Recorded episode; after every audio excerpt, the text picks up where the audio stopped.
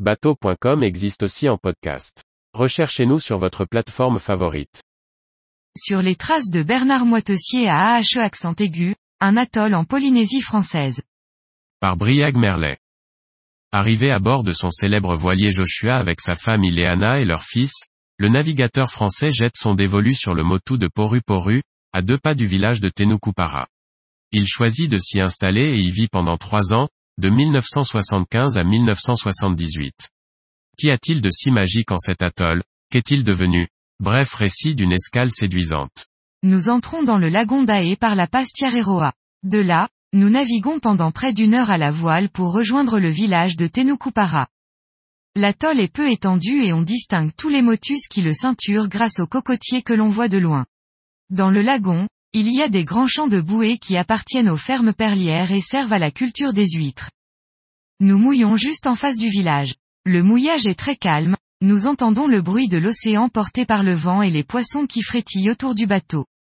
Au petit matin, nous sommes réveillés par le chant des coqs venus de la terre. Le soleil est à peine levé et des locaux pêchent tout autour du bateau à bord de leur vaha, les pirogues polynésiennes. Ils n'ont pas de gros équipement de pêche, seulement un fil de nylon avec quelques plumes à la traîne. À 7 heures, nous sommes déjà levés depuis deux heures et prêts à nous aventurer dans le village. Nous débarquons sur le quai principal. Il n'y a que quelques rues à découvrir, mais il semble y avoir tout ce qu'il faut. Une église, une école, un terrain de sport, la mairie, une infirmerie. Nous achetons des fruits et légumes chez l'habitant, puis passons aux deux magasins pour le reste de l'avitaillement.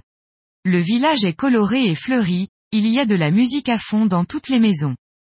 Au nord, on repère où s'était installé Bernard Moitessier. Aujourd'hui sur le Motu, deux maisons sur pilotis accueillent des pensions. Comme souvent en Polynésie, la population nous accueille à bras ouverts. Tout au long de notre balade, les habitants nous abordent, nous questionnent, nous orientent et nous conseillent sur ce qui est à voir à AHE accent aigu. Depuis le départ du navigateur, le village a sans doute beaucoup changé, mais l'ambiance est conviviale et il a l'air de faire bon vivre à AHE accent aigu. En début d'après-midi, la goélette chargée de ravitailler le village accoste le long du quai. Elle décharge sa marchandise en musique et la place est le lieu de rassemblement de nombreux habitants. Jusqu'à tard dans l'après-midi, le village restera très animé. Difficile de ne pas comprendre pourquoi le navigateur aimait tant cet atoll.